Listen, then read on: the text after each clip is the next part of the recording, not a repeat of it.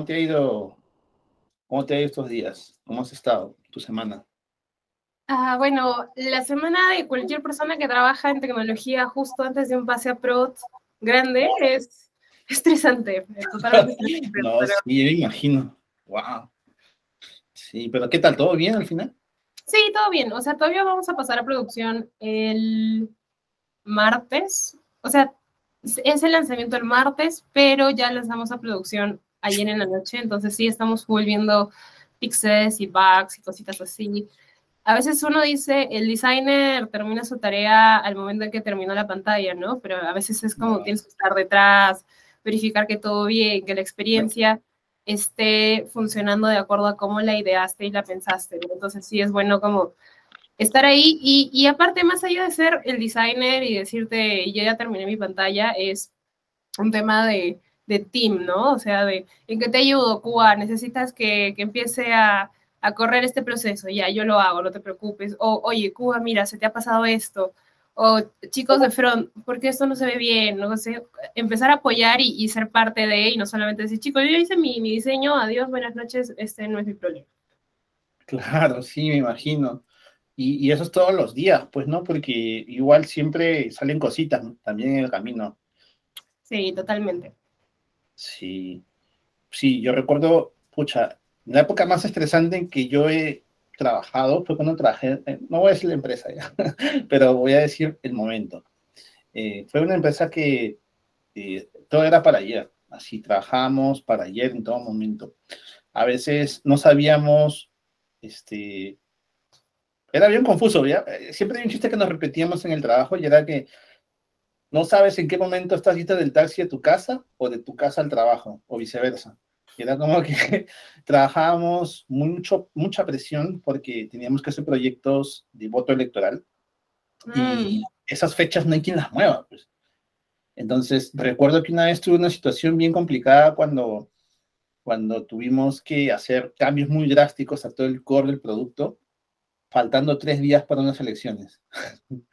y nos habíamos dado cuenta de un error muy crítico. ¡Wow! estábamos así, se reunieron todos los, los líderes y estábamos discutiendo ahí, ¿no? ¿Qué cosas hacer? Y, y me preguntaron a mí, como yo era el encargado del front, me preguntaron a mí, oye, y este error, este, ya que tenemos que corregir, era un tema de la carga. Era de que cada vez que alguien entraba a votar, se demoraba hasta casi un minuto en cargar. Pucha. Como, como eran zonas alejadas de, de la capital, el internet, la, la, banda era muy chiquita. Claro, y era como que le decíamos, pero sí, pues, más, más que tienen que hacer cola y tienen que esperar a que eso cargue, se demora mucho y mientras que piensan a quién votar o en, tratar de entender la interfaz digital que no están acostumbrados en papel y que lo piensan y alguien le preguntan a alguien, entra en duda y hasta que cargue y cada vez que elegían nunca este, tenían que cambiar la cédula porque era voto regional y voto local. Ah, claro. Ajá. Y cuando cambiaba la cédula volvía a cargar, salía el loader así. Ah, y, todo y más aún con los, las personas mayores. Ese era el dolor crítico porque ellos no entendían mucho la interfaz, no sabían que tenían que ir a la cabina, que tenían que presionar con el botón, no sabían que si ya habían votado realmente, porque solo elegían, elegían y decían, pero ya voté. no estaba este afordando de tener que tachar, ¿no? Y tú que tú ves que ya has elegido y sabes por quién has votado, pero cuando cambiabas la cédula te olvidabas de quién habías votado. Y eran temas de la interfaz que no la habíamos diseñado bien, porque lo que hacíamos era usar un enlatado mm. y lo modificábamos de acuerdo a la elección. Claro. Y, ahí lo que mencionas, o sea, qué importante es dar este feedback al usuario de determinadas acciones, ¿no? Es como no solamente un toast, que son los, por si acaso, los mensajes que salen abajo, sino decirle, oye, eh, tu voto ha sido calculado con éxito, o tu acción ha sido hecha con éxito y dices, ah, ya, sí, sí, sí lo he hecho, ¿no? Porque esa, doble validación tiene que pasar de, alguna en algún momento. Por ejemplo, eh, justo ahorita en la herramienta que, que, estamos trabajando, yo le tuve que decir a mi equipo de front, ponle un botón guardar, porque es información importante que necesita saber que está guardando. Pero el chico de front me decía, no, pero escúchame, cada vez que hace un cambio se guarda. Y yo, yo sé, pero ponle aunque sea la sensación psicológica de que está guardando su cambio, porque o sea, para editar esa parte es un cambio bien drástico que modifica varias cosas. Entonces, era como, nada más darle esa seguridad psicológica de que lo está haciendo. Sí, eso es muy clave. E, eso me ha pasado con muchas cosas también. Por ejemplo, a veces yo uso una, una web que se llama eh, Folio para mi portafolio. Y a veces me ha pasado eso que tú dices, estoy editando y digo, se guardo. Ah, sí, ¿no? Esto es automático. Y es como que, ¿no? Es un poco el cambio drástico, porque estamos muy acostumbrados a sentir esa sensación de hacer algo, ¿no? Como te decía, las personas mayores querían ver su tachada. ¿Dónde está mi candidato que he elegido? No está tachado. Pero ya voté y, y cuando recibían, le daban un, un comprobante donde habían elegido a su candidato y aún así sentían, pero yo he votado por él. Y era como que se quedaban pensando, tú veías su carita, ¿no? Y esas cosas sí fueron una de las que también me motivó mucho a entrar a esa de, de entender la usabilidad, UX, ¿no? Las, las heurísticas. Claro, y, y siéndote totalmente sincera, yo siento de que a veces cuando trabajamos en el sector privado, que, que son usualmente el corporativo, cosas así, la tienes un poquito más fácil en el sentido de que el user persona está relativamente mucho más definido porque implica a veces una transacción económica para eso. Entonces, lo defines mucho más. Pero cuando es eh, usabilidad para todo un país, para abarcar distintos usuarios, es como, Dios mío, o sea, no sabes si preguntarle primero su edad y mostrarle plataforma 1, plataforma 2, pero, pero sí, es, es un tema bien, bien complicado y, y que tiene situaciones que son súper diferentes. Sí, es cierto lo que dices, es bien complicado, pero yo también creo que ahí están los dolores más grandes, en los temas del Estado, ¿no? En, en esos temas gubernamentales de cuando alguien, por ejemplo, eh, quiere hacer un trámite para sus documentos, partidas de nacimiento, es todavía es bien duro. Sí, sí, sí. De hecho, eh, te cuento una, una experiencia, no es mía, es de un amigo mío que lo, que, que lo quiero bastante. Él es chileno, pero vive acá, tiene su carnet de extranjería, trabaja aquí y se va a casar. Y me decía, en Perú no entiendo por qué para casarte, o sea, yo nunca me he casado, ¿eh? pero necesitas los documentos eh, de tres meses de anticipación máximo. Si es más, ya no te lo aceptan en la municipalidad para validar que, que, eres tú. Y yo, pero tu partida de nacimiento no va a cambiar de aquí en cinco meses, o sea, es la misma. Dice, me dijo, sí, pero lo que ellos dicen a nivel burocrático es de que tiene que haber sido validada con determinado tiempo de anticipación, que no sé qué, o, o por ejemplo, el tema de que solamente te puedes casar en, los, en municipalidades donde está tu DNI, por ejemplo. Es cierto. Es decir, es, es, lo hacen más complicado porque yo imagino que en algún momento a alguien se le ocurrió que era una buena idea para organizar a la gente, pero ahora la ciudad es tan grande, los trámites son tantos, es como ya no tiene sentido, pero nadie se pone a pensar, a, repensar el proceso y hacerlo mucho más óptimo.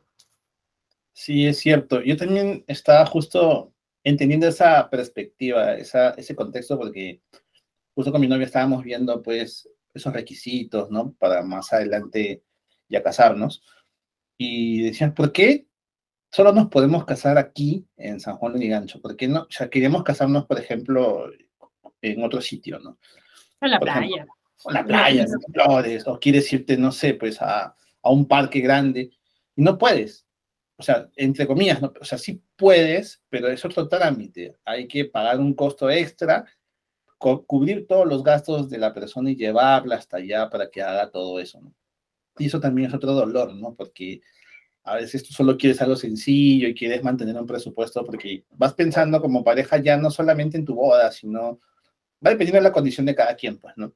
pero vas pensando en que no, quieres ya vivir, irte a vivir a un sitio y todo eso es un, presupuesto, un plan que hay que hacer con tu pareja. Entonces, tener ese dolor encima, como que ese impedimento de que, porque es tu boda, es un momento que vas a vivir y no lo vas a repetir, bueno, ¿no? el, el mejor de los casos.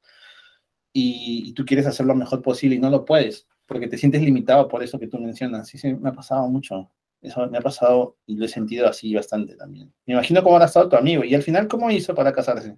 O sea, recién se va a casar en marzo pero ahorita ya está como gestionando las citas, los papeles. Se tuvo que ir a Chile porque le estaban pidiendo un documento de nacimiento original de Chile, pero luego ese tenía que validarse acá en la embajada.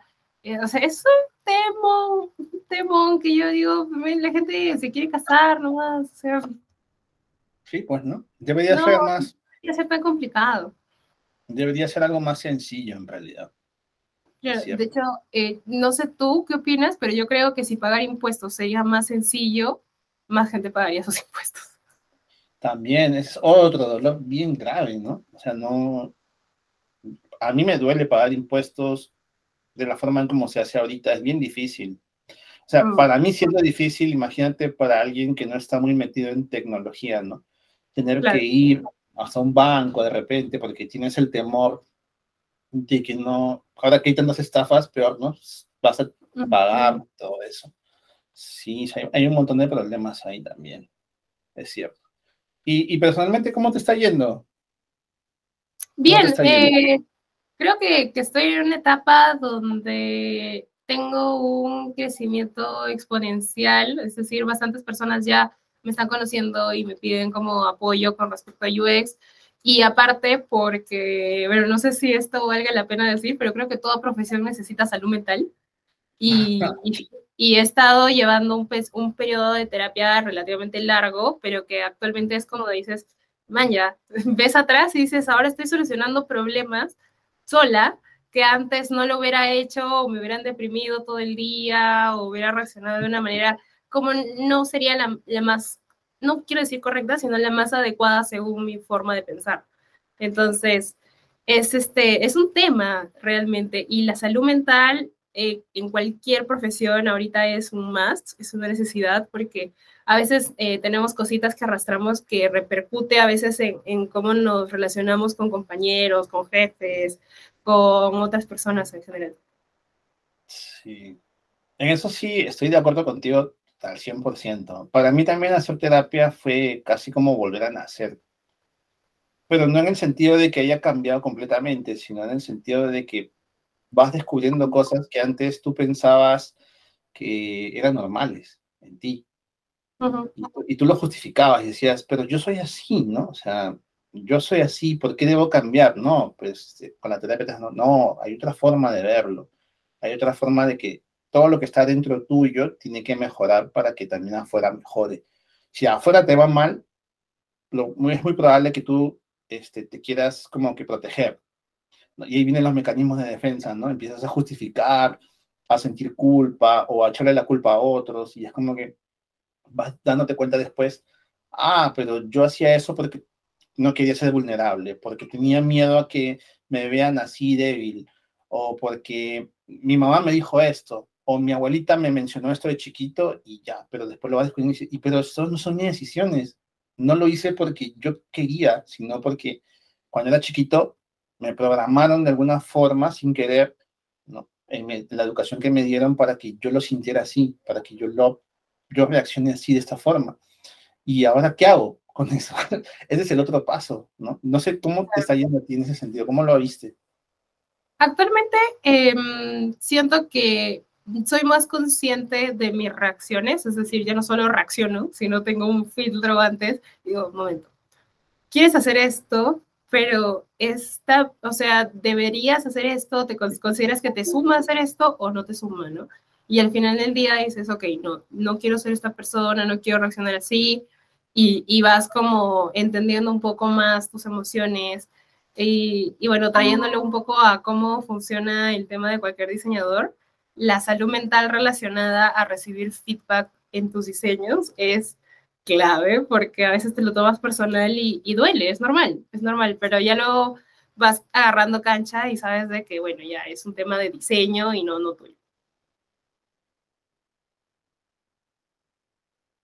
Sí, tal cual. O sea, como lo acabas de mencionar, y algo que me ha hecho recordar justo de que el tema de que nosotros entramos a diseño y empezamos a ver esta parte humana, nos hace de alguna forma también ir avanzando personalmente, ¿no? Es como que a la par, no solo creces tú profesionalmente, sino creces como Maricelia, ¿no? como quién eres tú, como lo que tú buscas, como lo que tú quieres, como lo que tú sientes, o aprendes a ir sintiendo, ¿no? Y te vas dando cuenta de cosas y va a la par, ¿no? Es como la parte de entender que quieres ahora hacer terapia. Hay otras personas que lo expresan de otra forma, que he visto que les gusta viajar mucho, mm. por ejemplo, o les gusta eh, empezar a hacer actividades para compartir, ayudar a otras personas también los hace que ellos mismos se den cuenta de cosas que tienen y verse a sí mismos en otros y también avanzar, ¿no? Claro. Este sí, sí, es todo, para mí también ha sido todo un camino bastante nuevo entender todo eso y, sigo aprendiendo más. Siento que todavía me falta mucho, todavía incluso, ¿no? O sea, siento que uno se queda chiquito, ¿no? Ya tu, tu forma de ver esto ya no es tanto como que a un nivel técnico y de que tú dices, ah, sí, yo ahora entiendo esto, qué chévere, ya quiero aprender más, pero ya, o yo ya sé esto, soy un capo, ¿no? Sino es como que, oye, no, o sea, me miro para atrás y digo, yo era así, y ahora digo, tengo un montón por hacer y ya no sé por dónde ir incluso, ¿no? No sé si te ha pasado eso o si lo has sentido en algún momento. Sí, tal cual. Hay, hay que ser sinceros. Hay días en que uno llega hecho polvo y dice, no sé cómo seguir, no sé hacia dónde ir, hacia dónde avanzar. Y, y bueno, es, es, cuestión de también ser como, bear with you, es, em, ser amable contigo y, y, tener en cuenta de que hay días buenos, hay días malos, a veces el trabajo tiene su punto bueno, el trabajo tiene su punto malo, la vida personal a veces te afecta y es parte de, o sea, es algo que tenemos que aceptar porque somos humanos, no somos máquinas. El día en que una máquina sepa diseñar, un humano va a ver, o sea, creo que va a estar descubriendo Narnia o algo así, porque definitivamente la capacidad humana va para mucho más allá. Bueno, en primer lugar, quiero darles la bienvenida aquí al podcast de Intuitiva. Esta es nuestra segunda edición y les agradezco mucho por su tiempo y quiero presentarles a Maricelia Mogollón. Ella trabaja actualmente en Comunal. Es una chica bastante eh, creativa, bastante metida en esto de UX. Tiene varios proyectos, varias iniciativas que me gustaría que ella misma las vaya contando y nos vaya permitiendo conocer. Entonces, las dejo un ratito con Maricelia. Preséntate y cuéntanos un poquito de ti, Maricelia.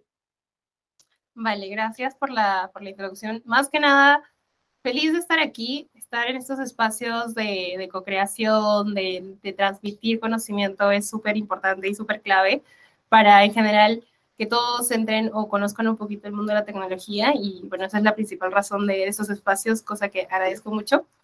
Y en general, eh, comentarles, a ver, rápidamente de mí, porque yo siento de que todas las carreras de tecnología a veces no son porque desde los dos años yo sabía que quería ser UX designer, sino que fue algo que vas aprendiendo y con lo que vas avanzando. De hecho, eh, yo estudié comunicaciones. Inicialmente mi sueño era ser PR o representante de, de eventos o de alguna corporación, pero la vida fue llevándome más a temas de tecnología, a mesas de agilidad, a programas de optimización para usuarios y bueno, poco a poco ya se me, se me fue abriendo este mundo. Pero más que nada, contarles un poquito de que actualmente trabajo como UX Lead en Comunal. Aparte, eh, tengo el Club de Lectura UX, que es un lugar de espacio de co-creación y donde nos juntamos un montón de personas que nos gusta el UX o estamos relacionadas a UX para leer libros que fortalecen a la, a la formación de UX. Es, este, es un proyecto súper bonito que, bueno, vamos a hablar más a detalle con Estefano más adelante.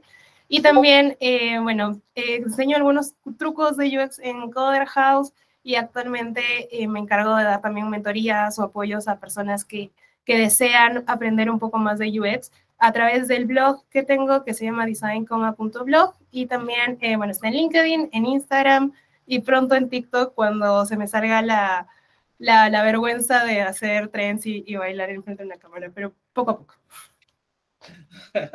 qué, qué, qué, loco.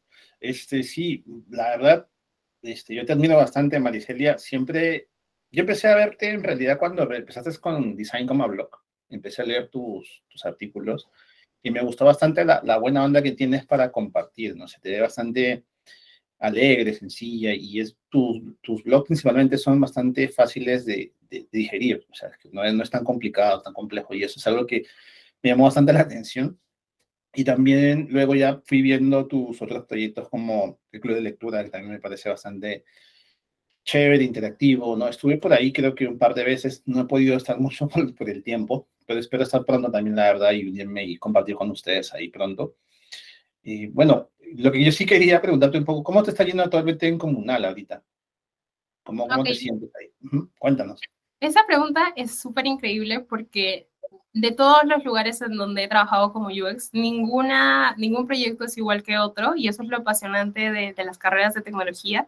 Y actualmente en Comunal, bueno, estamos viendo un proyecto de software as a service que em, básicamente su objetivo es hacer un delivery tecnológico del el servicio que damos en Comunal, que es la gestión de oficinas y la optimización de, de los espacios para ayudar a las personas a que sean más productivas, a que las empresas puedan entender cómo, cómo sus colaboradores regresan a la oficina y tal. Entonces, es un proyecto gigante.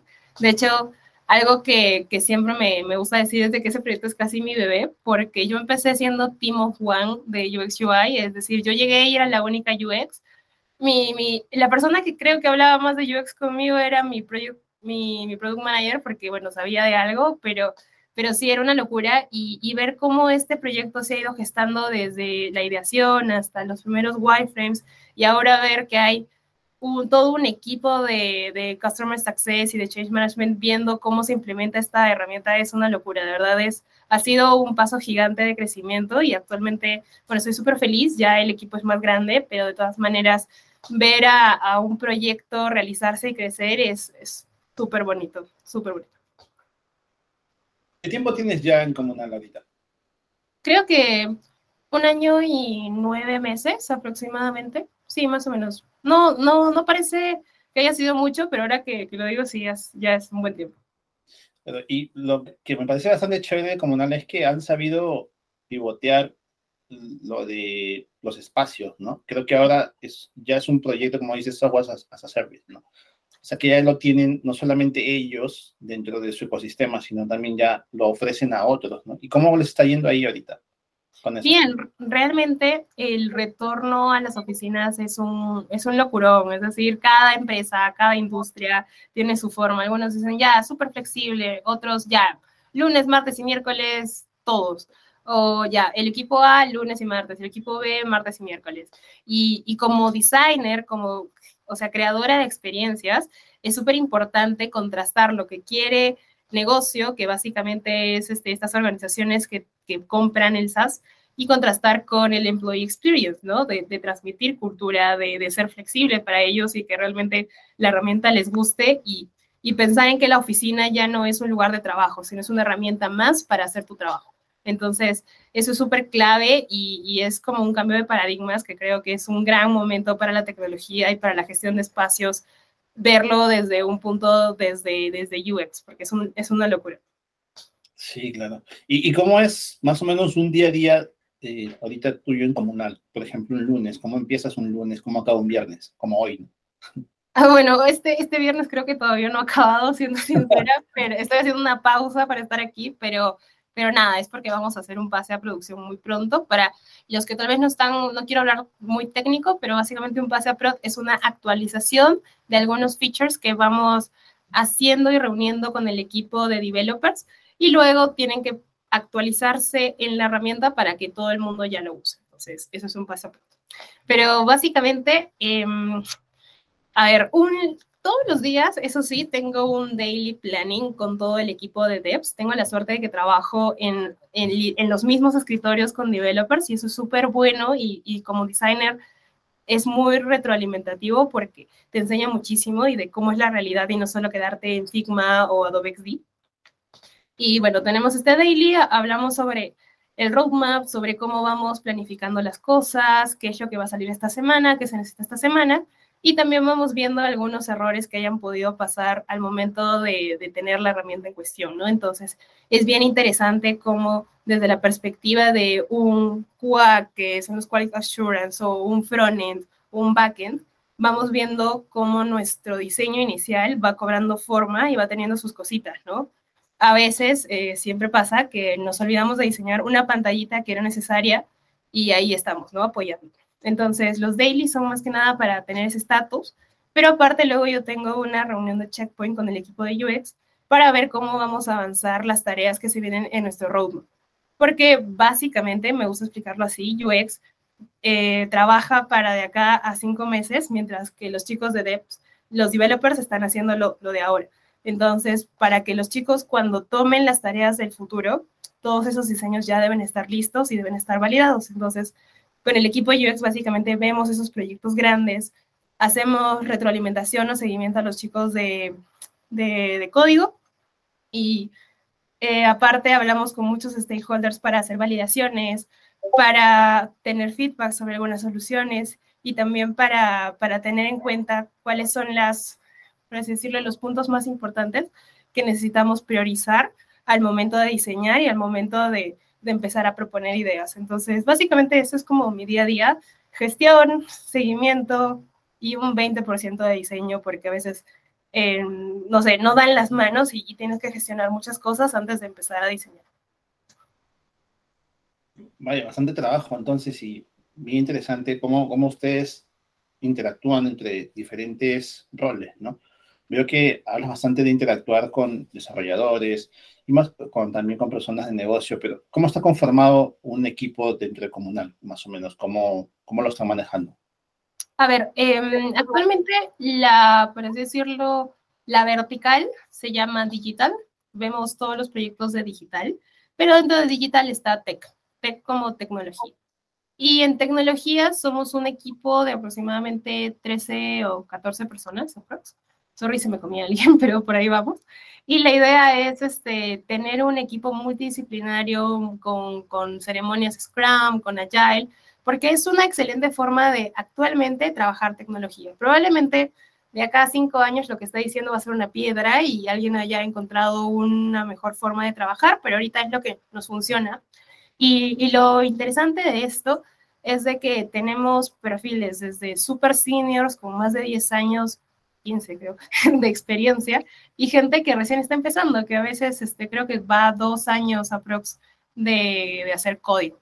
Entonces tienes muchas perspectivas, tienes personas que empezaron a hacer código solos. Por ejemplo, hay un chico de frontend que, al cual lo admiro mucho porque él, eh, si bien es cierto, estudió en una universidad, pero toda su vida hizo frilos, entonces tiene un conocimiento increíble de un montón de industrias que trajo a Comunal y ya ayudó a, mejorar muchos procesos y, a, limpiar código, que a veces es súper importante.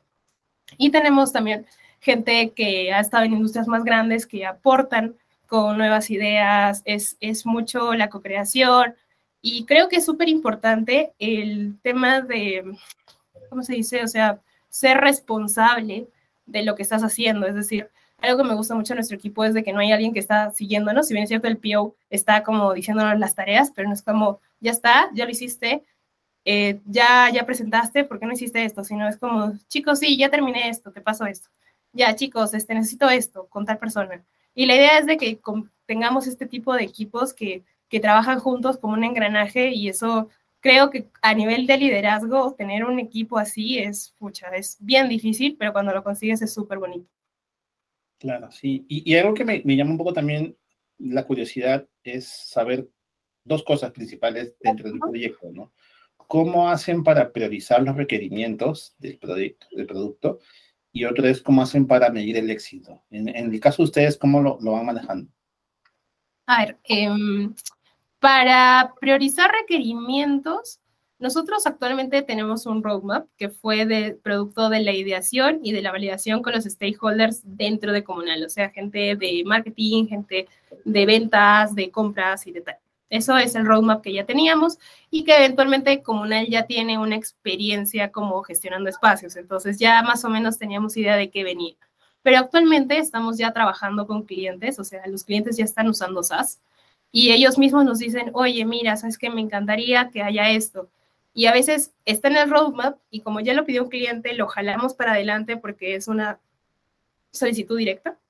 Pero a veces piden cosas que o no se pueden hacer o, están muy como, sería muy difícil, habría que correr 20.000 APIs para hacerlo. Entonces, eh, es, es, es importante también en tira y afloja, ¿no?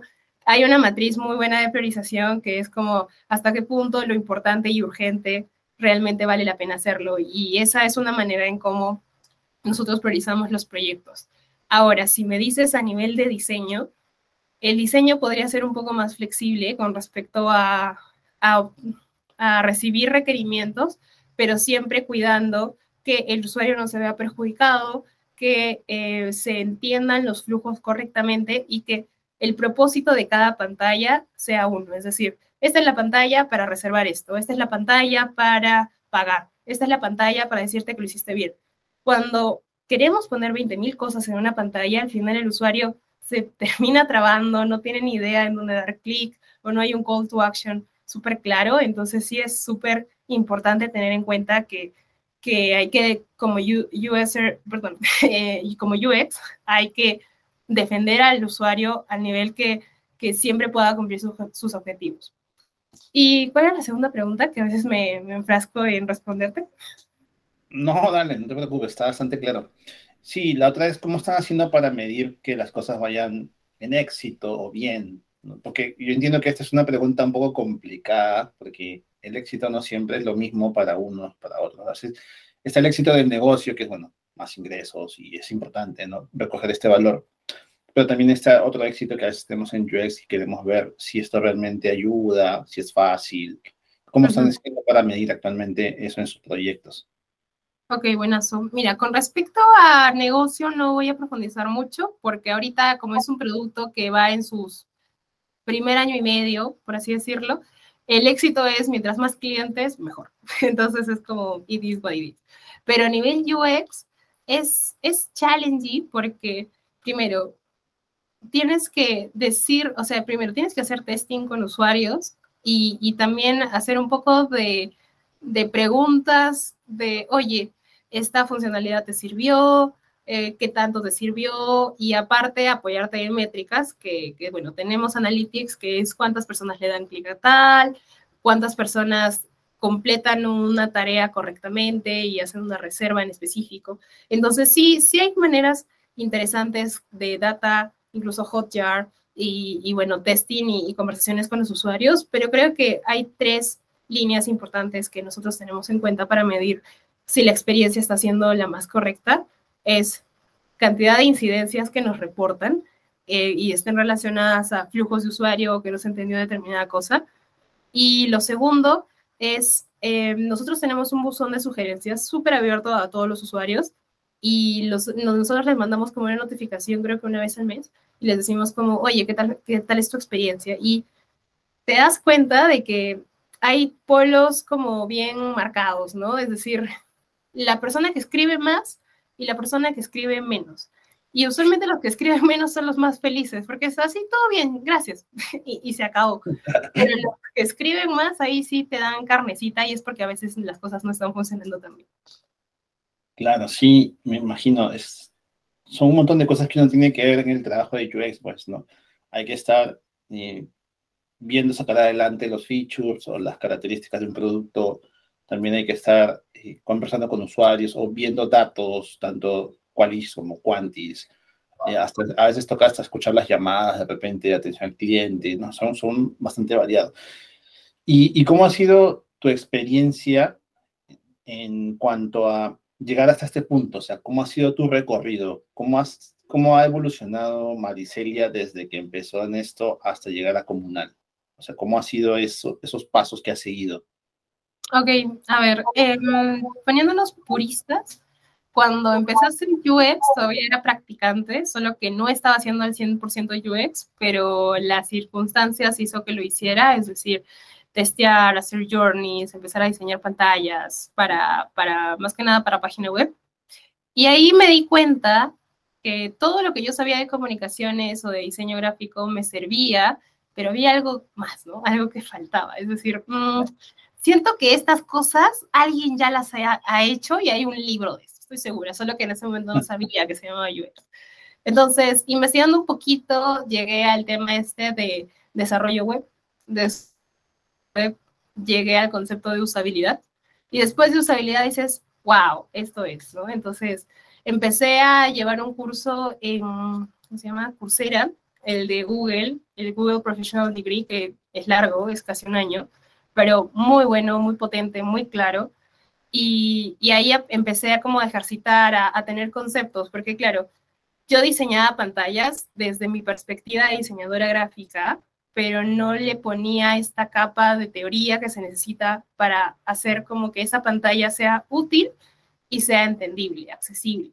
Entonces ya con la teoría dices, ah, ok, o sea, el diseño está bonito, pero no es usable. y hay que ser sinceros. Y, y con teoría vas reforzando eh, comportamientos, vas reforzando patrones, empiezas a ser coherente con el diseño y empiezas a ya no solo construir una pantalla, empiezas a construir un producto. Y, creo que es súper clave eh, para mí aprender en Coursera fue como súper importante porque me di cuenta de muchas cosas que no estaba haciendo tan bien o que podía sumar para hacerlas mejor. Y luego, eh, bueno, tuve mi primera experiencia como UX designer en un banco, donde más estaba en el área de transformación digital, estaba como atendiendo a cliente interno, pero era un challenge porque ahí tenía un presupuesto reducido, tenía tiempos ahogantes, pero creo que esa experiencia fue como súper clave, decir, ok, no todo es diseñar, hay que hablar de presupuestos, hay que hablar de stakeholders, hay que hablar de tomadores de decisión.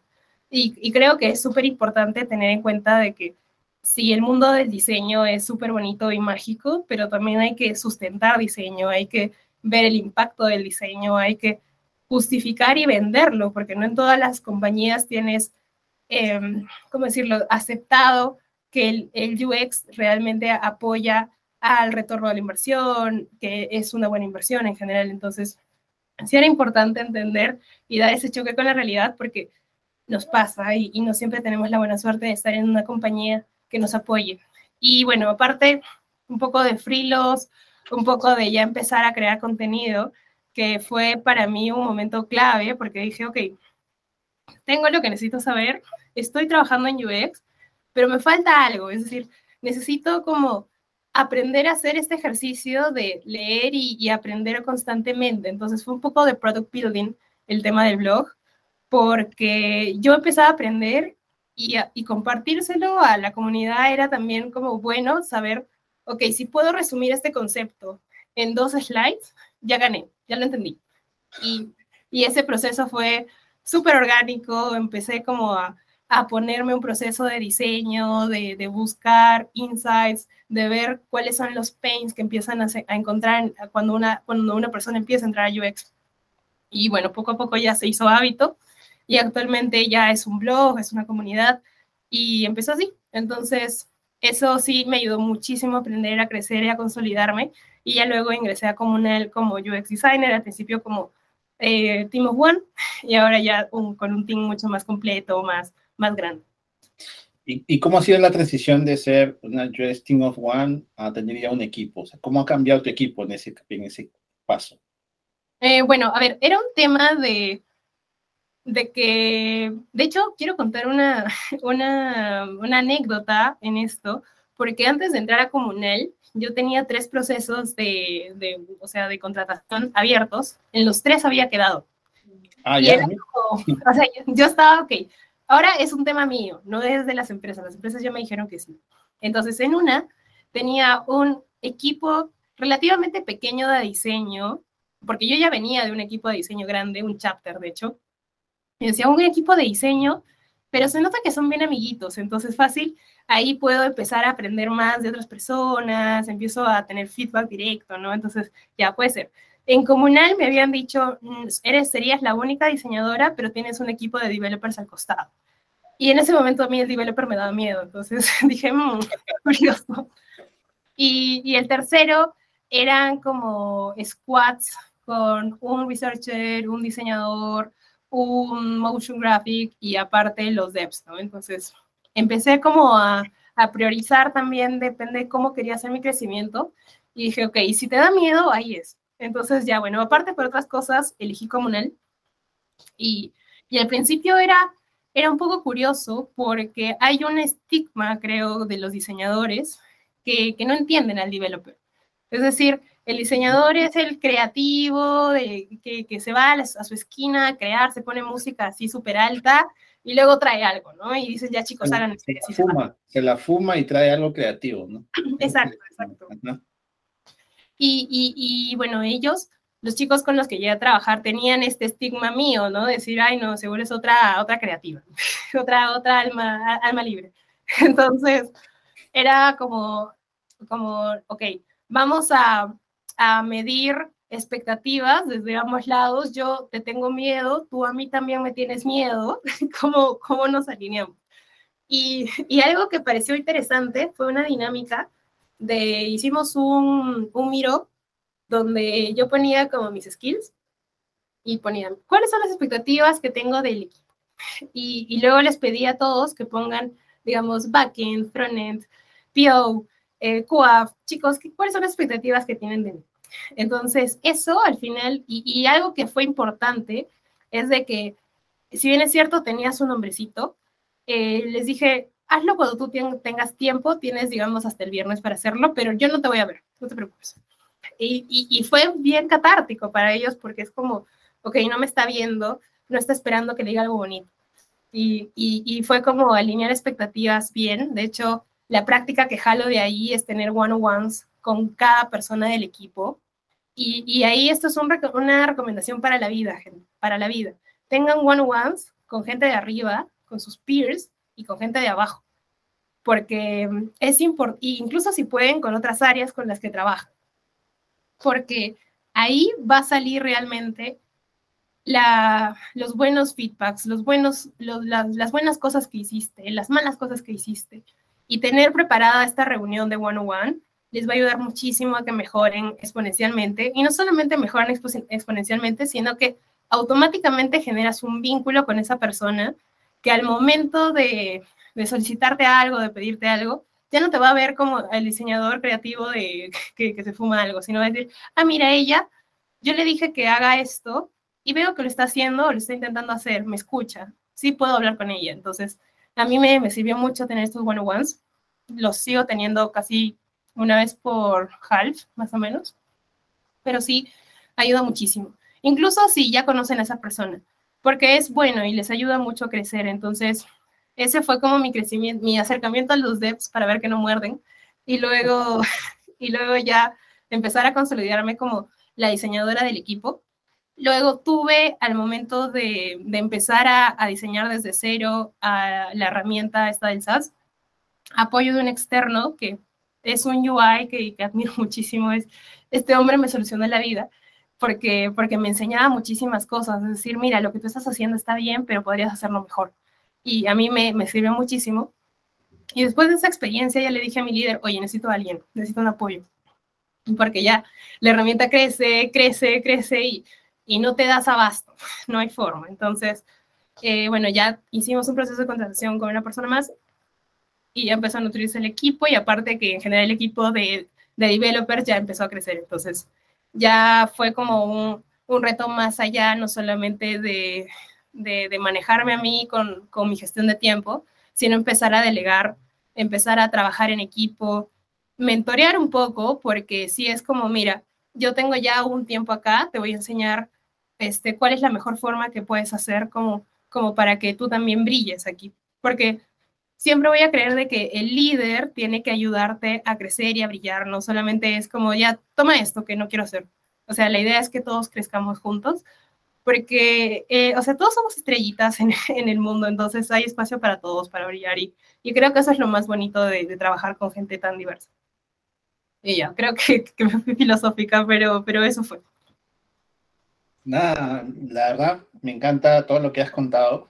Y hay, hay algo que me llama mucho la atención, es que hiciste una primera retrospectiva con tu equipo para alinearlo, ¿no? Era como que todo el mundo estaba en su islita haciendo sus propias cosas, ¿no? Como le llaman, creo que en el libro eh, del inglés, trabajando en silos. Trabajando en silos, es como que tú ya vamos a unar todos los clanes, a ver, ¿qué quiere backend? ¿Qué quiere frontend? ¿Qué necesitamos? Ya, mira, yo soy tu amigo, tú eres mi amigo. Todos, todos remamos al mismo arco, ¿no? Unámonos, rememos juntos, ¿no? Y eso me parece súper poderoso, porque eso es parte de las habilidades blandas que uno tiene que desarrollar como UX y cuesta mucho entenderlo, ¿no? Tú lo, lo tuviste ahí bien claro desde un inicio, o sea, eso la verdad me parece muy sorprendente escucharlo de ti, me, me gusta bastante. Y, y, también el hecho que mencionaste de que es importante tener un feedback uno a uno, ¿no? eso es romper esa incomodidad también creo que sumaba, ha, sumado bastante que llegues a donde estás, ¿no? O sea, y que puedas ir conociendo a las personas con las que trabajas. Me parece bastante chévere. No sí, sé si te, algo al respecto. Ay, perdona, o sea, solo para sumar chiquito, o sea, yo sé que da miedo, da miedo tener un one-on-one porque dices, pucha, me va a empezar a criticar todo. Me va a decir que soy una basura de persona, me va a decir que le caigo mal. Pero, y, pero ser vulnerable hace que de alguna manera la otra persona diga, wow, man, ya esta persona está abriéndose a mí, ¿por qué yo no me voy a abrir? O sea, eh, chicos, todos tenemos, eh, ¿cómo se llaman? Neuronas espejo. Las neuronas espejo hacen de que la simpatía exista y la empatía también. Entonces, cuando tú te abres a una persona, la otra persona dice, wow, esta persona se ha puesto vulnerable.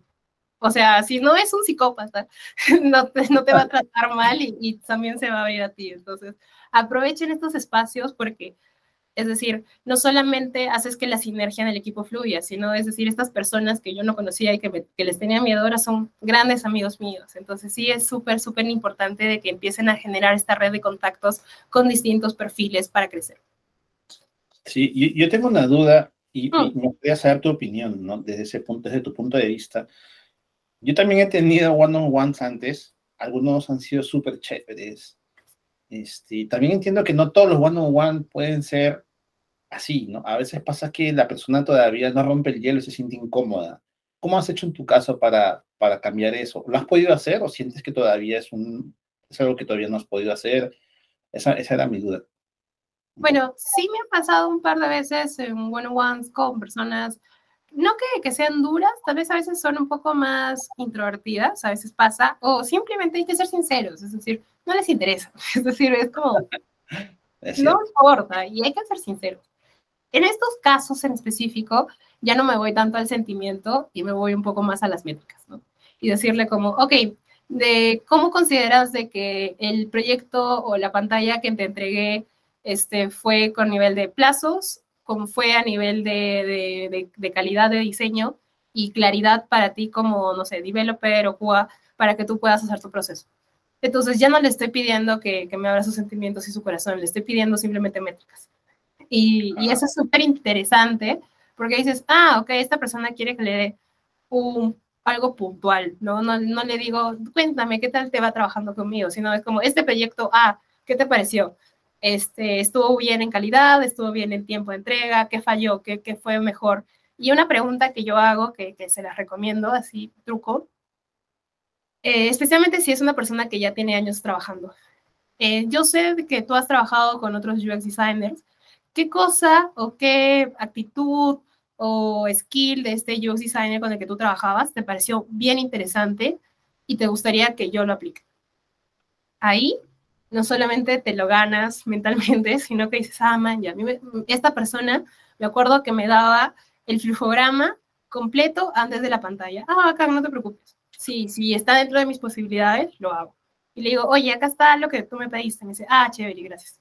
Y es eso, empezar a, ayudar a que em, no solamente como designer eh, des pantallas, sino que ayudes al trabajo de otros. Porque claro, el diseño está en tu mente y tú sabes cómo funciona, pero no necesariamente ellos.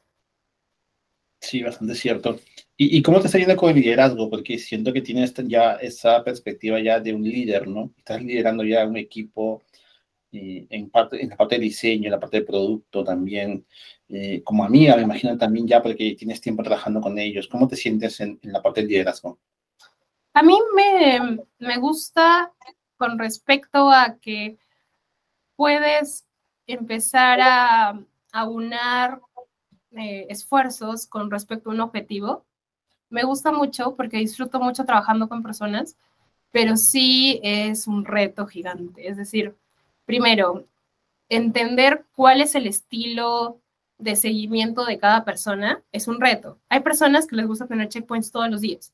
Hay personas que tú le dices, mira, necesito que hagas A, B, C, D, le explicas específicamente qué es y le dices deadline en acá a cuatro días perfecto, les va perfecto. Y, y hay, que, hay que entender también que cada persona es un mundo, atraviesa por situaciones diferentes, entonces sí tengo que, reconocer de que a veces tienes que hacer doble clic, o sea, yo sí he buscado como eh, consejos de mis propios líderes, es como, ¿cómo le abordarías? ¿Cómo harías esto?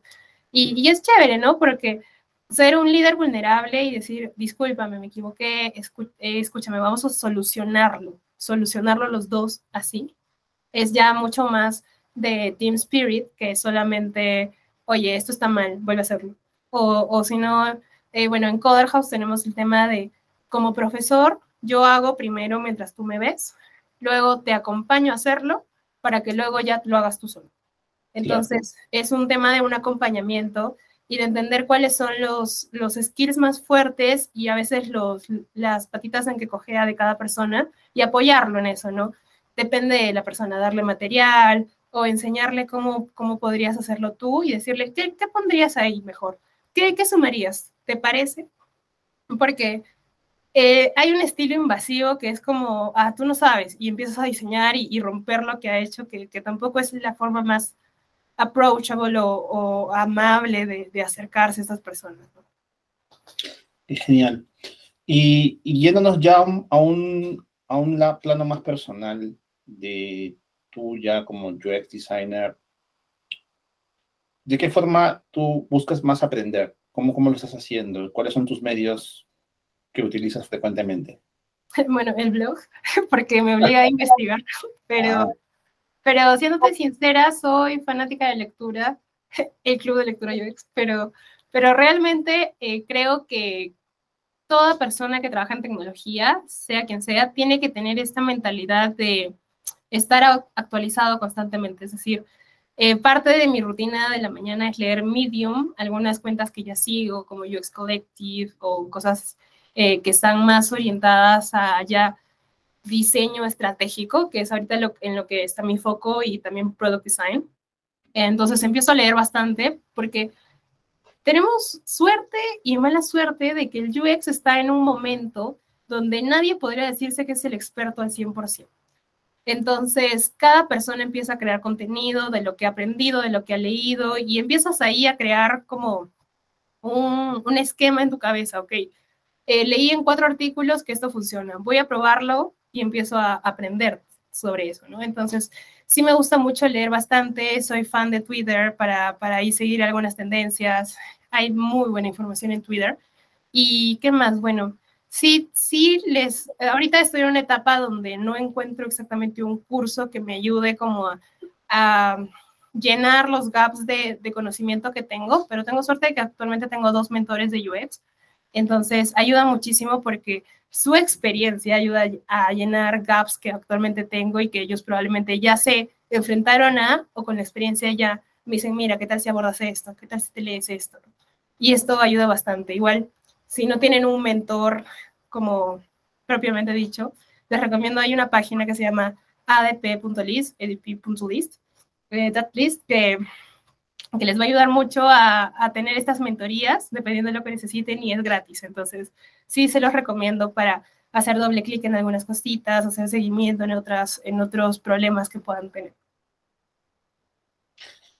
Y, ya que hablamos de lectura un poco, ¿cómo, qué, libros recomiendas ahorita? ¿Qué, ¿Cuáles son tus libros favoritos? últimos que has leído, por ejemplo. A ver, el último que nos leímos, que es este Design for Behavioral Change. Dios mío, me volvió el cerebro. Es decir, es, es un nivel más allá, está entre, entre la psicología, el service design y el change management. Ya es, está ahí. Es como un hijo bastardo entre los tres. Porque, porque no es service design al 100%, sino es como, como nuestros diseños, como cómo en la manera en que hacemos testing, cómo en la manera en que codeamos incluso, puede estimular a determinados comportamientos con determinadas herramientas. Es decir, eh, las redes sociales, por ejemplo, no están hechas simplemente porque alguien quería subir fotos en su feed. Es decir, ahí hay un tema de algoritmo, hay un tema de ética, hay un tema de cómo genero estos empujoncitos para que la gente esté viendo notificaciones, para que la gente esté como, uy, este, me habrán hablado en Instagram, pucha, no, no, no he visto, tengo que ver mi teléfono. Es decir, creo que, que al final del día los, los, los, uh, los wearables, como los, los, los ah, ¿cómo se llaman estos? Los relojes inteligentes, al final son una extensión de la necesidad de notificación que necesitamos. Entonces, sí es súper importante como designer entender, ¿estoy siendo ético? es decir, ¿estoy haciéndolo bien? Es decir, claro, yo, yo cumplo mi objetivo, es decir, si tú me calificas con eh, Succession Task, 100, 100, pero ¿qué daño mental estoy haciendo esa persona por, por hacer cada like? por subir su foto cada cinco minutos. O, yo no sé si ustedes han visto, yo tengo contactos en WhatsApp que, o sea, está su fotito y supuestamente si tú subes una historia hay una rayita alrededor de la fotito y aparecen puntitos, porque todo, todo, todo lo documentan. Entonces, sí es importante, ¿no? Entender como, como designers que, que, que tenemos un rol ético y de responsabilidad también, ¿no? Más allá de los términos y condiciones que, que todos los usuarios dicen que aceptan, pero no llegan. Entonces, sí. Eh, que todo el mundo da check y al final nadie quiere leer, ¿no? Porque es extenso. Eh, y, y, hablando de las redes sociales, ¿qué opinas de Twitter? ¿Cómo, cómo escuchas esa noticia, no? Que el famoso Elon Musk ha comprado Twitter y, y, supuestamente lo está destruyendo. Hay quienes dicen que él quiere reconstruir de cero o quiere hacer una app, algo así como las que hay en China que hacen de todo. y, y, hay muchas versiones. ¿Qué, ¿Qué opinas al respecto sobre eso, personalmente? Mira, siendo sincera, poniéndome desde el lado más humano, creo que la mejor forma no siempre es despedir masivamente a las personas. Es decir, no es este, que, que borras 20.000 archivos y, empiezas a crear desde cero, son personas. Pero fuera de, ese lado, creo de que, si bien es cierto, este hombre puede ser muy inteligente, pero también tiene un ego muy grande y probablemente eso lo sigue un poquito y, pensar en redefinir Twitter cuando era una aplicación tan consolidada y, tan querida por personas en general que les gusta el contenido rápido, tendencias. Es, es, es challenge, es decir, no sé qué será Twitter en el futuro, te juro, no tengo ni idea. No, no sé hacia dónde va, pero me da pena porque, porque es una red social que funcionaba relativamente bien. Es decir, si te das cuenta, sus algoritmos no, no eran tan perjudiciales como los de Instagram o TikTok o incluso en su momento Facebook. Es decir, era como, creo que de las redes sociales era un poco la más respetuosa, ¿no? Si es cierto, tienes 20.000 tweets, pero no te bombardea de, con la necesidad de estar ahí tuiteando. Entonces, sí, sí, sí, me, me, me da curiosidad cómo va a redefinirse la estrategia, porque definitivamente están redefiniendo la estrategia, el propósito, la visión de, de un producto digital. Y y me da curiosidad, la verdad me, da curiosidad, pero no sé, es decir, tal vez si fuera incluso Mark Zuckerberg, no, no, Mark Zuckerberg no tampoco, pero ya. Si, hubiera sido Steve Jobs, te juro, te juro que podría decirte, no, escúchame, Twitter de aquí va a ser estético, no importa qué pase, va a ser estético. Pero, pero, pero es cierto, ¿no? Porque, o sea, viéndolo del lado ético, prácticamente Twitter en sí es una cultura, ¿no? O sea, ya el hacer hilos, el hacer microblogging, el hecho de ver las noticias por Twitter, como tú decías, ¿no? Seguir a alguien o seguir contenido de alguien que hace algo que a mí me interesa seguir o que me nutre o es una persona a la que yo admiro. ¿no? Eso es todo un tema bien complejo, ¿no? Y social y ético, ¿no? Y es algo que también nos define mucho en nuestro trabajo, ¿no? O sea, tener toda esa perspectiva de que para qué diseñamos algo, ¿no? ¿Cuál es el propósito de lo que diseñamos finalmente, ¿no? Sí, me parece bastante interesante y estoy de acuerdo contigo. En y aparte, sí. perdona que te corté, pero aparte de que ahora se puede comprarle el cheque de verificación por 8 ah, no, no, check. What the fuck? What the fuck? sí, lo quieren rentabilizar porque pues ha gastado un montón de dinero en eso. ¿no? Y de alguna forma, como tú dices, está muy sesgado, está muy cegado por su ego. A él le gusta mucho llamar la atención también, ¿no? o sea, desde mi punto de vista, ¿no? Y siento como que por ahí ha cometido un error porque quiso zafarse y luego, pues al final lo terminó comprando porque la ley lo obliga, pues. Y pues, ya, pues yo ya que he construido empresas de cero, durmiendo en así, sin tener vida, ¿no? Entonces ya, vamos a hacer lo mismo acá, pues, ¿no? Ese es mi método. Él viene de esa cultura, ¿no? De la startup que trabaja pues más de 12 horas, no, tienes vida, duermes eh, prácticamente en la oficina y trabajas. Y prácticamente él así ha creado sus empresas, ¿no? Entonces parece que quiere hacer lo mismo ahí en Twitter. Sí, pero en general Silicon Valley es así, ¿ah? No sé si conoces los famosos bots para llorar de Amazon. ah, no, no, no he escuchado eso. Hay una, es decir, gente ex Amazon, ex Google, ex Facebook, bueno, Meta, Facebook en su momento. O sea, hay libros densos de cómo sufrían explotación. Es decir, Google te dice, oye, escúchame, acá tienes comida, tienes gimnasio, este, puedes dormir aquí. Claro, pero ¿a costa de qué? No, ya, no, ya no tienes que a tu casa, ya no vas a ver a tu familia. Y hay gente que tenía tanta presión que literalmente había unos pots, o sea, como unos cubículos para ir a llorar.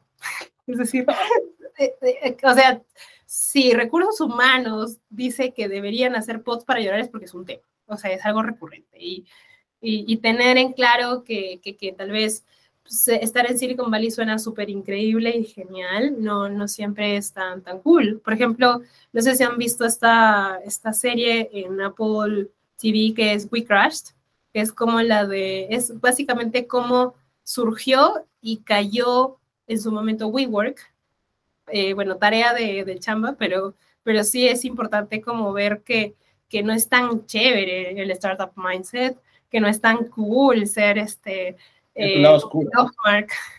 sino que hay un tema mental detrás.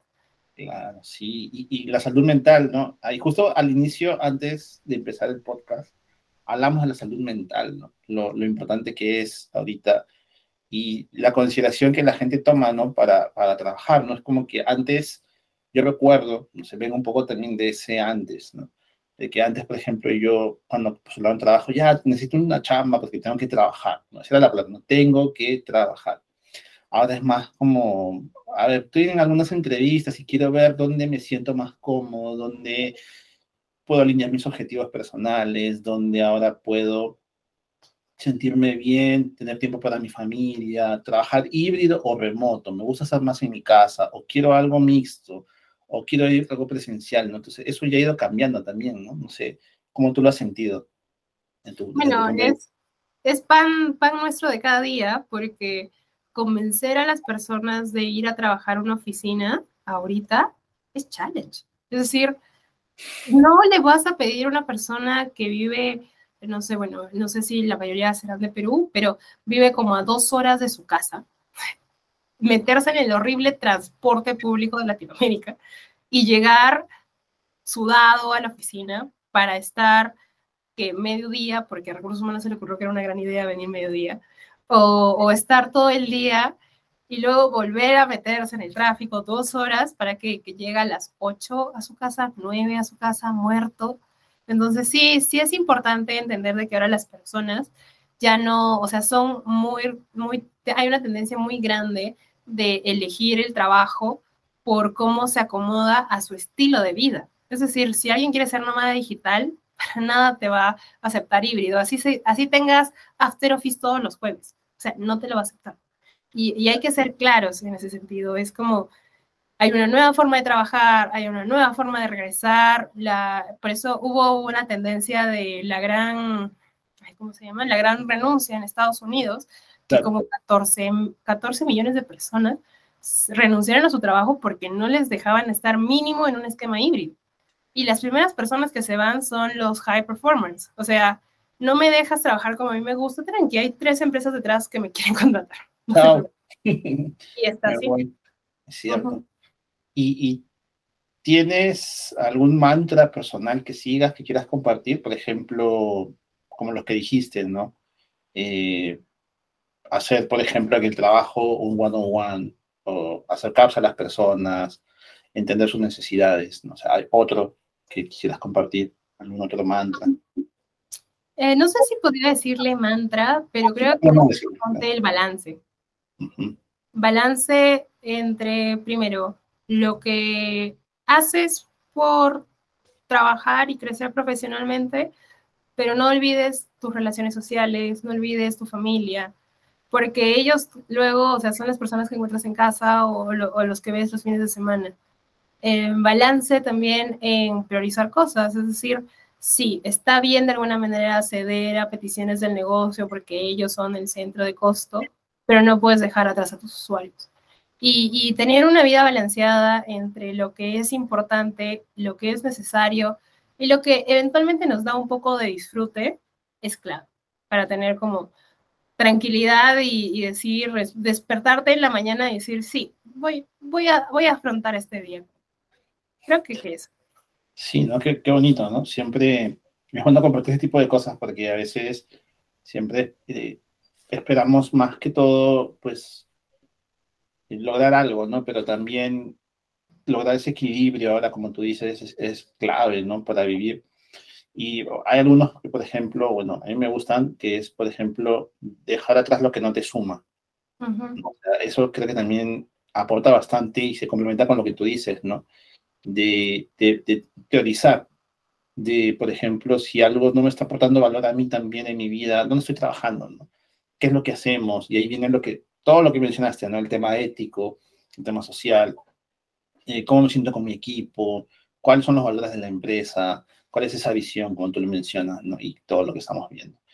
Y bueno, ya haciendo un paréntesis a todo eso, me gustaría un poco que nos comentes cómo empezaste con Design como Blog, cómo fue tu experiencia para crear este contenido en el blog de Design como Blog.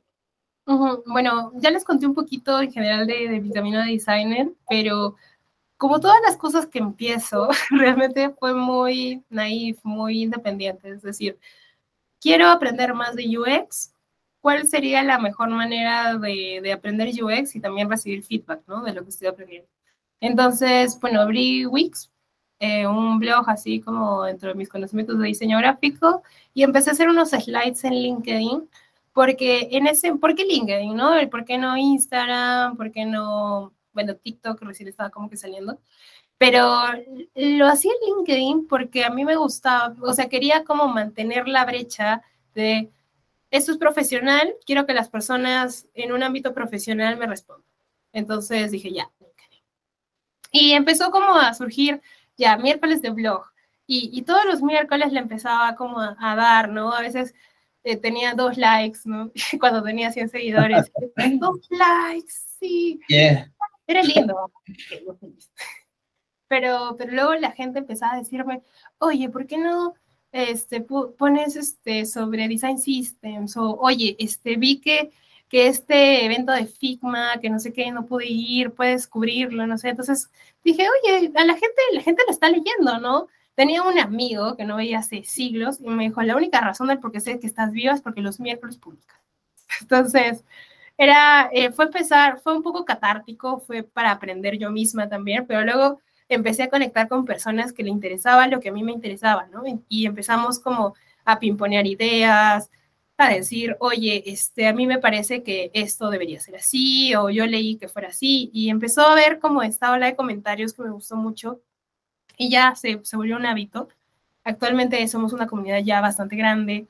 Empecé luego a, había gente que me decía, oye, necesito tu consejo, y me escribía por LinkedIn, y yo, oye, necesito como hablarte para darte un consejo real, porque no, no sé tu contexto, ¿no? Entonces abrí como un cupo de mentorías de 15 minutos gratis para las personas que quieran hablar conmigo. Ya luego empecé a hacer mentorías más especializadas. Y, y así empezó a crecer la comunidad, súper bonito, súper naif, como siempre me pasa. Y, y, así empezamos hasta ahora, ¿no? Ya había gente que me decía, ve a Instagram, necesitamos que haya contenido en Instagram, quiero repostearlo y no puedo en TikTok tenía bien, no sé qué, entonces ya como que estoy abriendo un poco el, el horizonte, darme cuenta de que sí, en, en, Instagram hay mucha gente que consume contenido educativo y está bien, entonces ya llevarlo por ahí, ¿no? Pero mi camino principal sigue siendo LinkedIn y actualmente ya la comunidad está súper grande, cosa que agradezco muchísimo porque no me esperaba para, o sea, mi objetivo no era ser famosa para nada, era simplemente tener gente que me ayudara a validar lo que estaba aprendiendo. Y al final eso, entonces así, así salió. Sí, todo un reto, ¿no? O sea, empezar y es como una bola de nieve, ¿no? Pues empiezas y, pero en el sentido positivo, ¿no? A veces hablamos de la bola de nieve en sentido negativo. Mm. Y, ir conectando con otras personas, ya no es solamente crear contenido, sino es acercarte a esas personas que están ahí detrás de la pantalla, ayudarlos con sus problemas. Imagino que porque siempre eh, hay personas que a veces uno no sabe dónde o sea, mejor dicho, a veces uno nunca sabe a dónde puede llegar nuestra voz o, o, lo que hacemos, ¿no? Y a esas personas que a veces también no saben a dónde ir para ser escuchados o para recibir ayuda, ¿no? Y conectar eso también es una bonita experiencia. ¿Cómo podrían nuestros oyentes ahorita en el podcast que va a ser transmitido por Spotify o YouTube encontrar tu blog? ¿Cómo podrías invitarlos a tu blog para que lo vayan conociendo? Bueno, en general en todas partes lo van a encontrar como design, coma, como doble M. Mi, el, o sea, los títulos no son muy fuertes, no soy writer, pero es design, blog. Está el dominio en internet. En LinkedIn pueden seguirlo eh, activando la campanita o, siguiéndome a mí misma. Y bueno, en Instagram y TikTok ya estoy por subir contenido. Se está ah, vacío, pero ya estoy por subir contenido. Y nada, ahí ya, ahí, o sea, comparto todo en general. Y, aparte que en LinkedIn a veces también tengo mis momentos de, de eh, no sé, de pensar y, lanzo preguntas así que la gente empieza a discutir en comentarios y yo, gente, cálmense. ¿Qué pasó acá?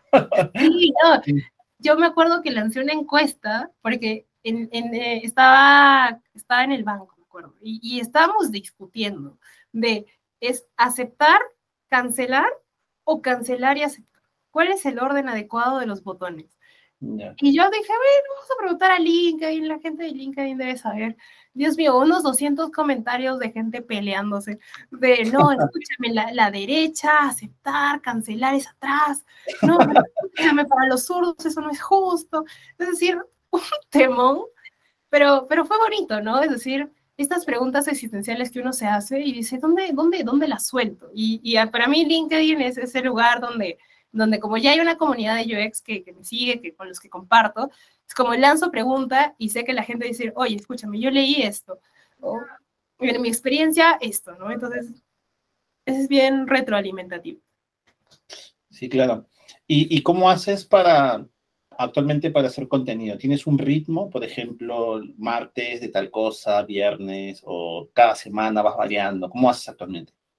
Bueno, ahorita tengo como por así decirlo, las secciones, que son los hashtags que están en las publicaciones. Tengo un bloque de UX Tips, otro de noticias en general o relacionado a eventos y noticias, y otro ya más relacionado a eh, career o jobs eh, development, porque es importante entender de que, claro, como UX, quiero saber los tips para hacer este, más rápido este proceso, o el plugin que me va a servir pero también la empleabilidad es interesante, ¿no? Especialmente porque uno a veces dice, ya, soy UX, ¿qué hago?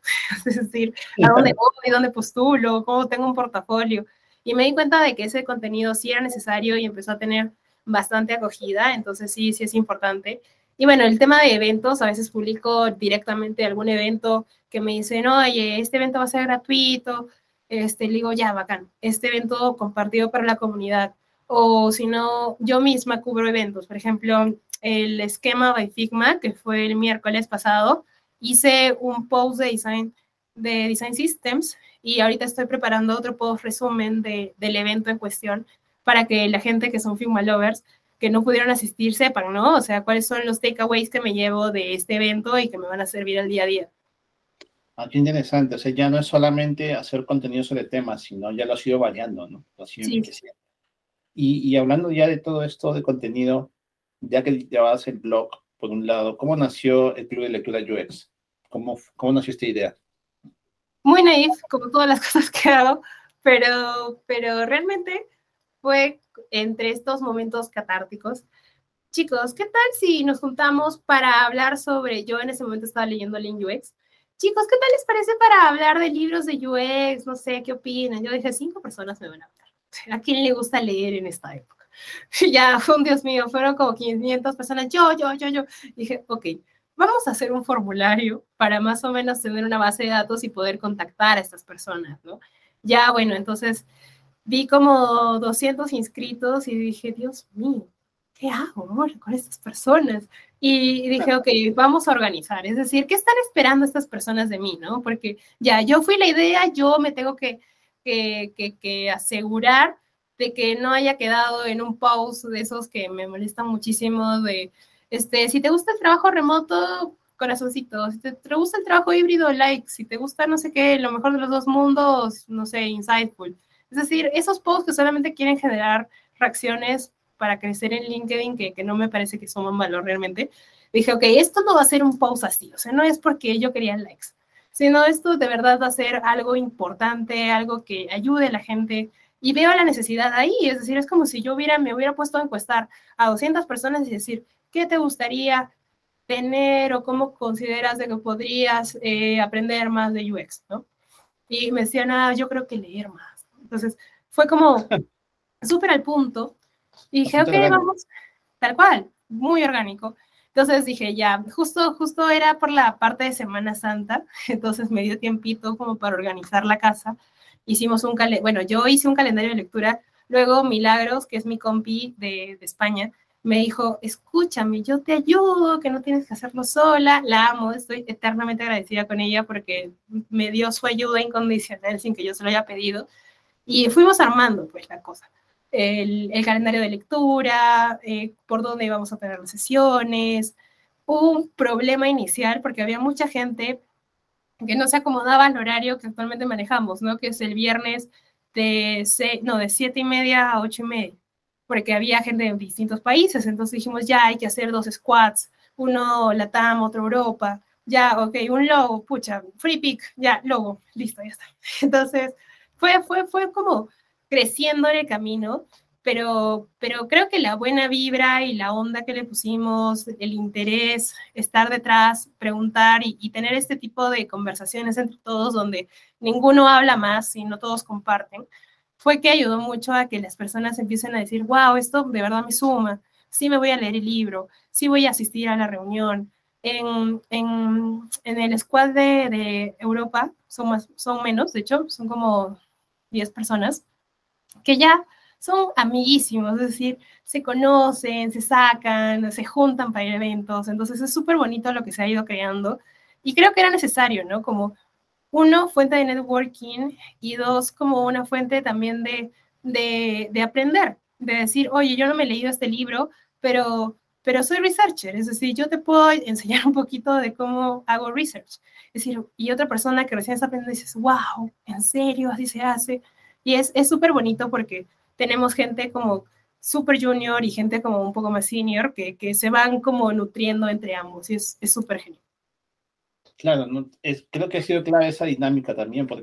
yo entiendo que cuando la primera vez que escuché sobre tu club de lectura era como que, van a leer el libro en vivo y es como que todo un reto la lectura, ¿no? En sí. Entonces, creo que es más como también un espacio para compartir y dan un tiempo para que lo leas y luego conversarlo, ¿no? Ya no es como que te sientes obligado a hacer algo que de repente no vas a tener tiempo, o es muy largo, o es muy tedioso de manejar, sino es como que más, más amigable, más fácil de, de incluso compartir, ¿no? Porque ya vas con algo.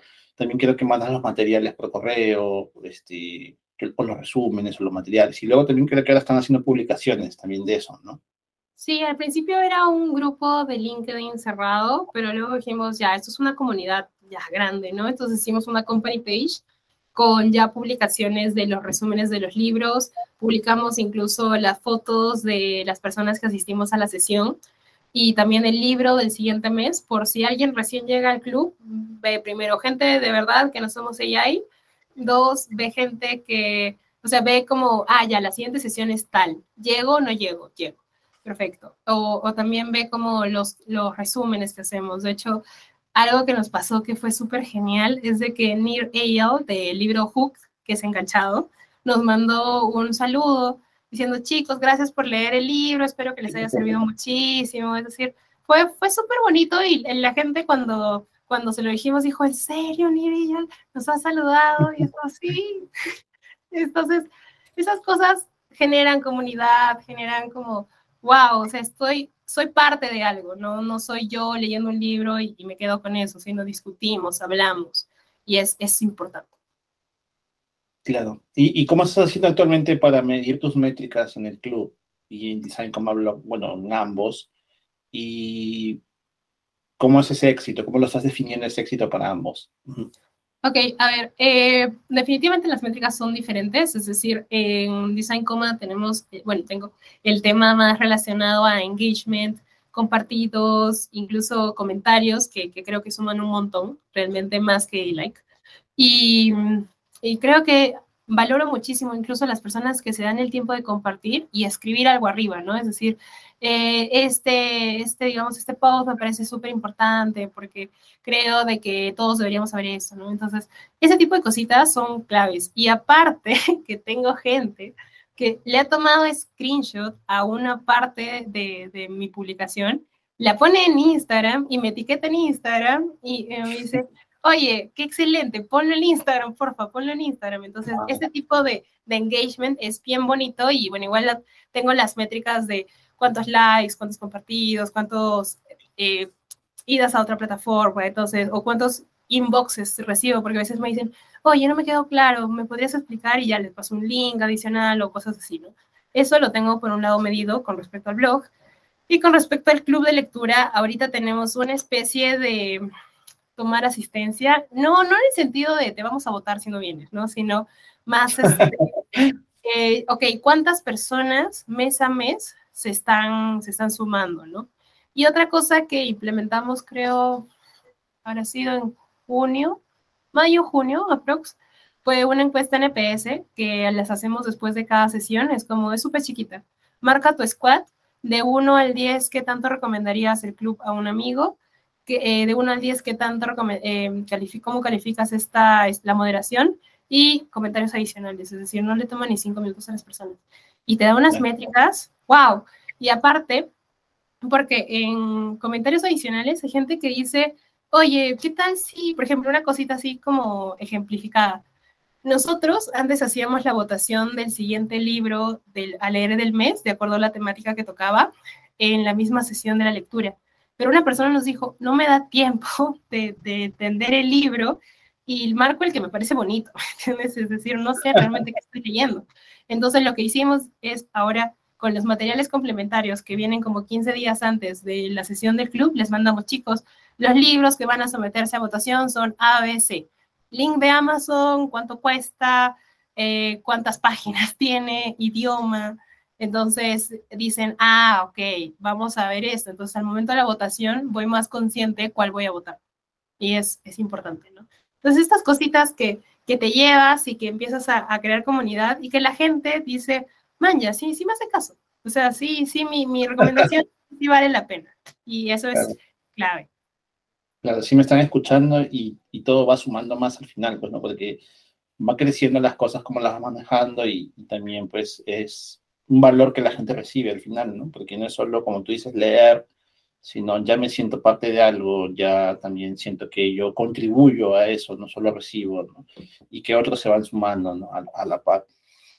Parece bastante excelente lo de los dos proyectos que tienes, ¿no? Y siento que también convergen de alguna forma ambos, ¿no? Porque en uno es como reunir a personas para compartir sobre un libro, conocer un libro, puede que no la hayan leído, como tú dices, pero ya saben el autor, ya saben de qué trata el libro, ya escucharon experiencias de otros, entonces eso suma más a que lo puedan leer también, ¿no? O lo terminen luego, ¿no? Y en, en cuanto a tu fuentes de inspiración, así lo podemos llamar, ¿cómo, cómo, ¿cuáles serían tus principales fuentes de inspiración para hacer todo lo que haces ¿no? ahorita? Mm, mm, mm, a ver, bueno, eh, de personas vivas, Creo que está Andrea Mons. Me gusta mucho cómo genera su comodidad y el podcast de UX Friends me encanta. La de UX Friends. Sí, lo he escuchado. Lo he visto también. He visto varias cosas de ella bien interesantes también.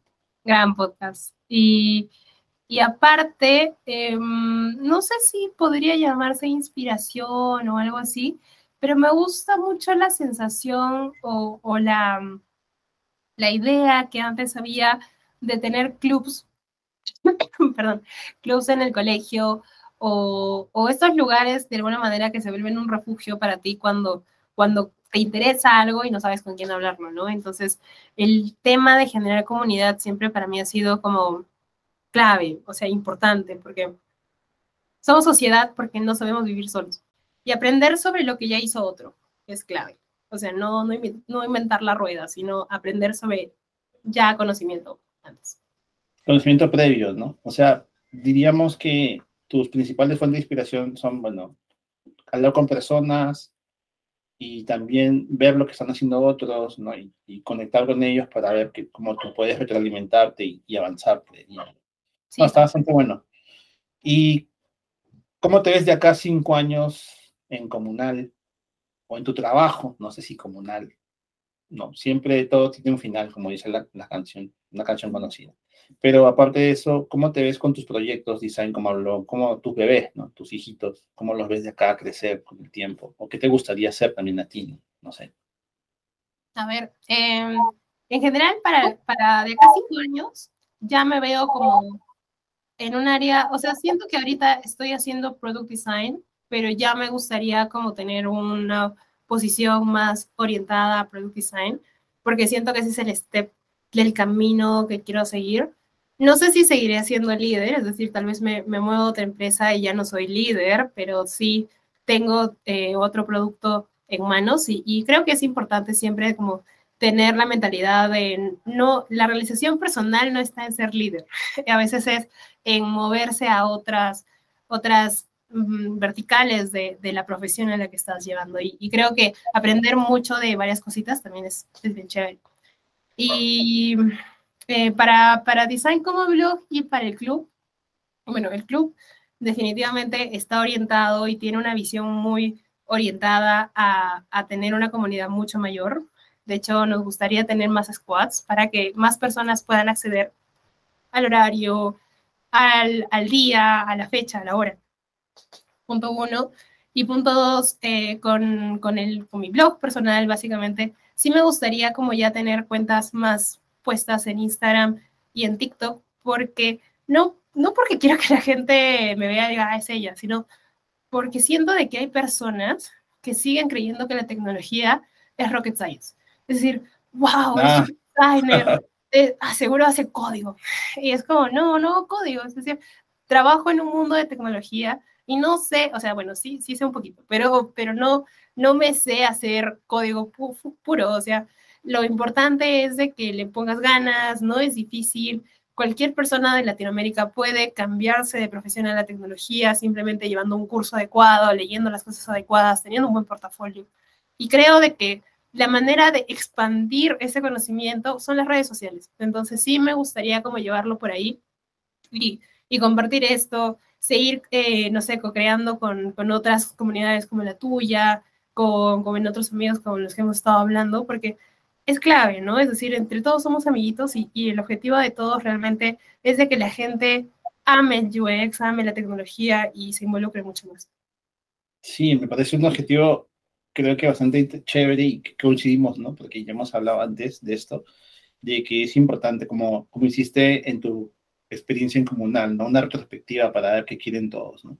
Entonces, igual, también yo considero que un punto bastante fuerte y que nos va a permitir crecer más como comunidades es diversificar eso. Y, estar dispuestos a, darnos una mano, a apoyarnos, porque en algún momento no siempre vamos a necesitar, no somos una sociedad, somos un conjunto de personas que quieren un cambio, que quiere cambiar la forma en cómo aprendemos, la forma en cómo consumimos contenido, ser más éticos, como dices también, ¿no? Y ya para ir cerrando poco a poco este, este podcast, eh, me gustaría eh, preguntarte lo siguiente. ¿Qué consejos le darías a alguien ahorita de nuestros oyentes eh, que quieren empezar o están ya en el proceso de empezar una carrera en UX Design? ¿Qué les dirías a ellos? bueno, depende de exactamente qué han hecho, pero sí sería importante de que no, no, le, no le quiten importancia a llevar un curso de UX. Eh, los cursos de UX a veces están muy orientados a herramientas como Figma, como Adobe XD, pero tienen una parte teórica que definitivamente les va a ayudar a tomar decisiones para cuando ya estén trabajando o cuando empiecen a crear su portafolio. La teoría de UX no es muy complicada, no, no, no requiere cinco años de especialización, pero sí tener los conceptos claros los va a ayudar muchísimo. Segundo, buen portafolio. Es decir, si, si están aprendiendo independientemente o están aprendiendo en alguna escuela digital o local, tengan un buen portafolio, envíen su portafolio a gente que, que, que esté en el medio, ¿no? Estefano, yo Es decir, las personas sí estamos dispuestas a, revisarlo, pero, pero hay que saltar este, este gap a veces de vergüenza y decir, no, ¿qué me va a decir? O, o tal vez no quiere, ¿no? Entonces, como, mándalo, es decir, ya, lo peor que te puede pasar es de que no te contesten, nada más. Entonces, es, es chévere tener esta retrospectiva de otras personas, que, que los va a ayudar mucho. Y, creo que también un poco, nunca dejen de aprender, es decir, ya, terminaste tu curso, listo, estoy listo, ¿no? Pero no, o sea, busca un libro, busca, eh, no sé, artículos en Medium que no toman ni un minuto de lectura. Siempre intenta estar actualizado, ¿no? Lo que pasa en Twitter es interesante, lo que está pasando en el metaverso es importante. Diseñar para el metaverso va a ser un locurón de acá unos cinco años, tal vez menos.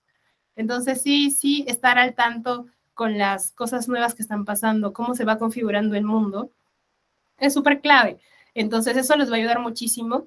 Y nada, portafolio, actualidad, eh, dar el paso, es decir, si ya tienes tu cursito, postula, porfa, postula, no, no tengas miedo de decir, ay, no, no tengo experiencia, no. La mayoría de las, de, las posiciones para UX UI, muchos de ellos buscan más que nada actitud y ganas de aprender y, esa maleabilidad que se necesita para estar en un mundo de tecnología. Entonces, sí, creo que esos son los consejos más, eh, sencillos que, les puedo dar porque es algo que, es necesario y actualmente el, el momento para hacer UX UI es ahora. El mejor momento era ayer, pero ahora es el segundo mejor momento. Y nada, más voy a cerrar con algunas conclusiones que me llevo de este podcast y no sé si tú quieres agregar algo, dale también, de repente se me ha ido algo por ahí. Eh, principalmente creo que es importante ¿no? Las perspectivas, ¿no? Creo que es algo que es compartido bastante claro, que las, perspectivas son importantes para alinear el equipo, ¿no? Sacar todo eso que tenemos, que a veces las expectativas, las frustraciones que hay en el equipo, alinear todo eso y que todos vemos en este mismo barco, ¿no? Que no, no cada quien ponga su remo por, por otro lado, sino, oye, apuntemos a un norte, vamos a, a ese objetivo, vamos como equipo. Los feedback uno a uno, que también son difíciles a veces de manejar porque contar tu vida, hablar de ti, también a veces es medio difícil, no todos somos tan extrovertidos, ¿no? Hay personas que a veces nos es un poco difícil contar sobre nosotros. Y ya has dado unos buenos consejos como pedir algo puntual, objetivo en esos casos, ¿no? O, digamos, hablar de algo que les gustaría o que vieron, que tú también podrías aportar eh, en su trabajo, ¿no? De los developers, de, los QAs o de los backend, frontend, etcétera, ¿no? Y algo que me gustó mucho y que quiero resaltar también es, hablaste de liderazgo y yo creo que tú eres una muy buen líder y creo que eso no lo pierdas, ¿no? O sea, líder no es solo tener la etiqueta, ¿no? ah, soy líder, ah, no, sino es como que lo que estás haciendo ya es parte de tu liderazgo, ¿no? Esa retrospectiva, ese feedback que tienes. Y una frase que me gustó mucho que dijiste es que el líder tienen que ayudarte a crecer y a brillar. ¿no? No, solo, no tiene que ser solo el que más brilla y el que todos tienen que mirar, sino cómo hacer que las personas también tengan un crecimiento, ¿no? Tal vez esa, esa oportunidad de tú guiarlos, oye, esta es la rampa, yo ya la subí, tú sube ahora, ¿no? Sube conmigo, ¿no? Acompañarlos. Y también otro punto que rescato también de toda esta conversación es que el UX tiene un rol ético muy importante en el trabajo. ¿no? O sea, ponernos a pensar en en cómo impacta lo que hacemos en la vida cotidiana de las personas. En qué es lo que estamos haciendo, por qué lo hacemos, para qué lo hacemos. Esta parte filosófica, ¿no? De ponernos a pensar quiénes somos, para qué hacemos lo que hacemos, cómo al final aportamos valor a la sociedad. Y nada, tus consejos principalmente de que el mejor momento para empezar a hacer algo es ahora, ¿no? No hay que esperar lo perfecto, la perfección, y hacer un buen portafolio, o sea, tus, visibilizar tus habilidades, que creo que también es súper clave como UX, y seguir las tendencias, ¿no? No sé si me estoy olvidando algo. ¿Tú quieres compartir algo final ya para cerrar el podcast? No, a mí me pareció un gran resumen y, creo que es eso, ¿no? Que se queden con todo esto de la conversación, porque probablemente vayan a ver personas de distintos seniorities de UX y tal, pero al final se, se define en eso, ¿no? Ser muy ético, trabajar para las personas. No se olviden de que estamos en una etapa donde un robot puede hacer lo que sea. la parte del ser humano es ser empático.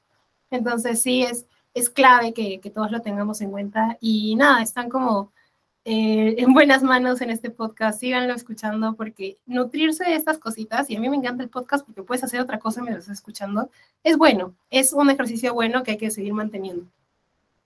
Sí, y nada, este, para finalizar, quisiera que repitas un poco más dónde los oyentes, tanto las personas que están conectadas ahorita al, al Meet, como las personas que nos, te van a, nos van a escuchar por YouTube, por, este, por Spotify, entre otras plataformas, pueden conectar contigo en Design Como Blog y en el club de lectura.